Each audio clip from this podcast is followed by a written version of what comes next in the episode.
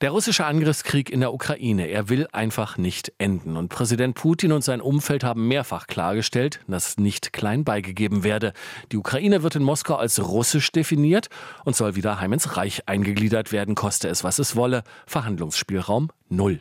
Und die NATO?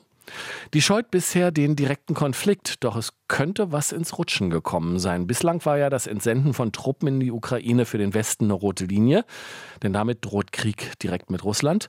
Man solle nichts ausschließen, sagt nun Frankreichs Präsident Macron. Werden also demnächst NATO-Soldaten in die Ukraine geschickt? Darüber möchte ich jetzt reden mit Gerhard Mangott. Er ist Professor für internationale Beziehungen und Russland-Experte an der Uni Innsbruck. Er ist jetzt am Telefon. Herr Professor Mangott, ich grüße Sie schönen Nachmittag.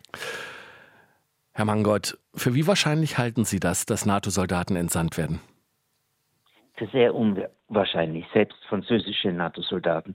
Die Äußerung von Macron war unklug, unglücklich und zum Teil verantwortungslos und die Reaktionen der europäischen Regierungen heute sind ja alle eindeutig. Alle schließen die Entsendung von eigenen Truppen in die Ukraine aus. Und so hat sich äh, Macron eigentlich in eine Position der Isolation begeben mit dieser Äußerung. Es war auch nicht klug, mit dieser Äußerung an die Öffentlichkeit zu gehen, wenn ohnehin vorher beim Treffen der 21 Staats- und Regierungschefs deutlich und klar geworden ist, dass diese einen solchen Kurs nicht mittragen würden. Und Macron hat sich damit im Inland selbst gestartet. Er stärkt die französische Rechte und er hilft der russischen Führung.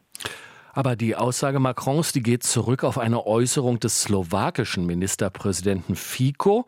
Der sagte nämlich, mehrere Länder seien bereit, Soldaten zu entsenden. Er sagte nur nicht, welche Länder. Wissen Sie da mehr? Nun, Fico hat, Fico hat argumentiert, dass es Polen oder die Tschechische Republik sein könnten. Aber auch aus diesen Ländern haben wir heute auf Regierungsebene ein Dementi bekommen. Und äh, ich glaube eben daher nicht, dass der französische Vorstoß weiter diskutiert werden wird. Es ist ein Vorstoß, der die große Gefahr einer militärischen Eskalation mit sich bringen würde, französische oder andere europäische Truppen im Kampf gegen russische Truppen, das ist mehr als Waffenhilfe, das ist direkter Einstieg in den Krieg und das wäre ein Krieg zwischen Frankreich und Russland oder allen anderen europäischen Staaten, die daran teilnehmen. Das will wirklich niemand. Aber es hilft eben in Russland der russischen Führung, der eigenen Bevölkerung zu sagen, schaut, wir haben euch immer gesagt, der Westen führt Krieg gegen Russland und die Äußerung von Macron bestätigt das jetzt.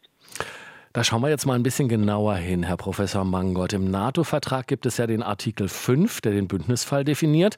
Wird ein NATO-Land angegriffen, reagieren alle.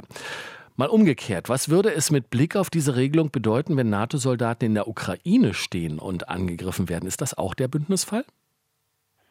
Ich glaube, da wird es äh, wirklich äh, großen Zweifel daran geben, dass hier der Artikel 5 des Gründungsvertrages der NATO wirklich angerufen wird, weil sich die äh, europäischen Armeen, die sich dorthin begeben sollten, so wie Macron das sich vorstellt, ja freiwillig in diese Kriegs in diese Kriegssituation Situation hineinbewegen und dann nicht reklamieren können, dass alle anderen Bündnismitglieder ihnen zur Seite stehen. Und überdies muss man sagen, der Artikel 5 des NATO-Vertrages ist auch keine äh, wirkliche militärische Beistandsstrategie. Das muss nicht passieren. Es ist nur geregelt, dass die anderen Bündnismitglieder einem angegriffenen Bündnismitglied helfen, so wie sie es können. Das könnte auch ein Beileidstelegramm sein. Kanzler Scholz hat am Mittag ausgeschlossen, dass Bodentruppen entsandt werden, so wie mehrere andere Regierungschefs auch. Schauen wir mal ein bisschen genauer auf den Bundeskanzler. Er steht ja bei den Taurus-Marschflugkörpern, die er nicht an die Ukraine liefern will, relativ allein. Jetzt bei der Entsendung der äh, möglichen äh, NATO-Soldaten in die Ukraine allerdings scheint er mit auf der Seite der Gegner zu stehen. Also er ist nicht isoliert, richtig? In keiner Weise, nicht einmal in Deutschland selbst. Es gibt auch von den anderen Ko Koalitionsparteien, die ihn wegen der Nichtlieferung der Taurus massiv kritisiert haben und kritisieren eindeutige Aussagen, dass sie eine Entsendung deutscher Soldaten nicht in Erwägung ziehen, unter keinen Umständen in Erwägung ziehen werden. Und auch die Opposition hat signalisiert, dass sie gegen eine solche Ausweitung der Unterstützung der Ukraine ist. Also er ist hier im Inland überhaupt nicht isoliert und er ist auch europaweit nicht isoliert, wie man an den zahlreichen Stellungnahmen europäischer Regierungen heute feststellen konnte. Allerdings bei den Taurus-Marschflugkörpern läuft die Diskussion weiter. Wie bewerten Sie die Position des Bundeskanzlers in dieser Frage? Nun, es ist so, dass Militärexperten unterschiedlicher Ansicht sind, ob für, die, für den Einsatz der Taurus-Marschflugkörper durch die ukrainische Armee tatsächlich deutsche Soldaten vor Ort notwendig sind.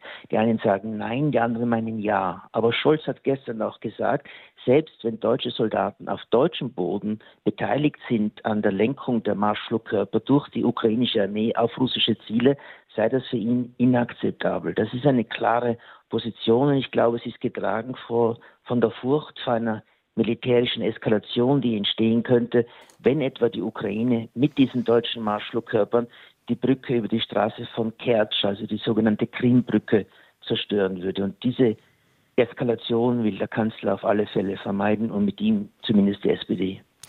Noch zum Schluss die Frage, Herr Professor Mangott, militärisch ist dieser Krieg ja wohl nicht zu entscheiden, schon gar nicht, wenn es um die Kapitulation Russlands gehen sollte.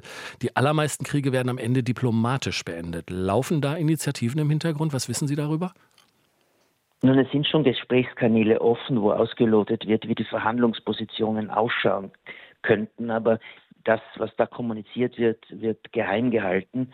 Es ist jedenfalls derzeit keine Aussicht, dass aus diesen Kontakten in den Geheimkanälen dann tatsächlich eine öffentliche Verhandlungsposition wird. Russland hat kein Interesse, jetzt zu verhandeln, wo die russischen Truppen im Vormarsch sind und schon gar nicht vor der Präsidentenwahl in den Vereinigten Staaten. Herr Professor Mangott, ich danke Ihnen sehr für diese Einordnung. Gerhard Mangott war das, Professor für internationale Beziehungen und Russland-Experte an der Universität Innsbruck. Ich danke Ihnen sehr für Zeit und Gespräch. Herzlichen Dank. RBB 24 Inforadio vom Rundfunk Berlin-Brandenburg.